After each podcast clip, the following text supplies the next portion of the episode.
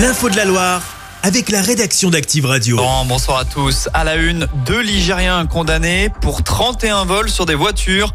Âgés de 19 ans, ils ont écopé de 4 et 12 mois de prison. Les faits remontent à la fin de l'année dernière. Le duo ciblait principalement des Clio et dérobait des accessoires ou des parties du véhicule. Un long travail d'enquête avec des filatures et des surveillances a permis de les interpeller. Jugés hier, les deux voleurs éviteront la prison mais devront porter un bracelet électronique. Fait toujours une énorme saisie de drogue vient d'être faite dans la région. 500 kilos ont été retrouvés dans des véhicules interceptés sur l'A7 à hauteur de Montélimar.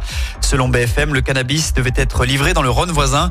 Quatre suspects ont été placés en détention provisoire. Une information judiciaire a été ouverte.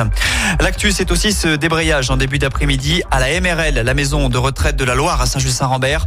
À l'appel de la CGT, les salariés ont cessé le travail pour dénoncer le climat au sein de l'établissement. Les grévistes réclament notamment des moyens humains pour faire face à la surcharge d'activité.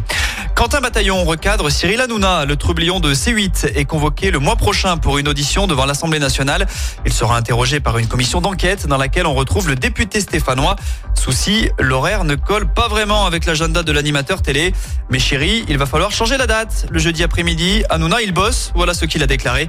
L'élu ligérien l'a donc rappelé à l'ordre sur X, anciennement Twitter, annonçant qu'il s'exposait à des sanctions s'il n'honorait pas cette convocation.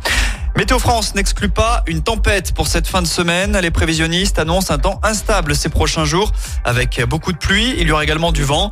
Chez nous, des rafales de 80 km heure sont notamment à prévoir jeudi après-midi. Et puis, il avait pris les commandes d'une équipe stéphanoise au bord du précipice pour l'emmener en Coupe d'Europe. Jean-Louis Gasset se lance dans un nouveau challenge. En début d'après-midi, il a été nommé entraîneur de l'Olympique de Marseille en remplacement de Gennaro Gattuso.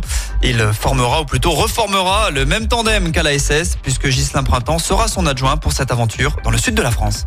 Chaque semaine, vous êtes plus de 146 000 à écouter Active uniquement dans la Loire. L'actu locale, les matchs de la SSE, les hits, les cadeaux, c'est Active.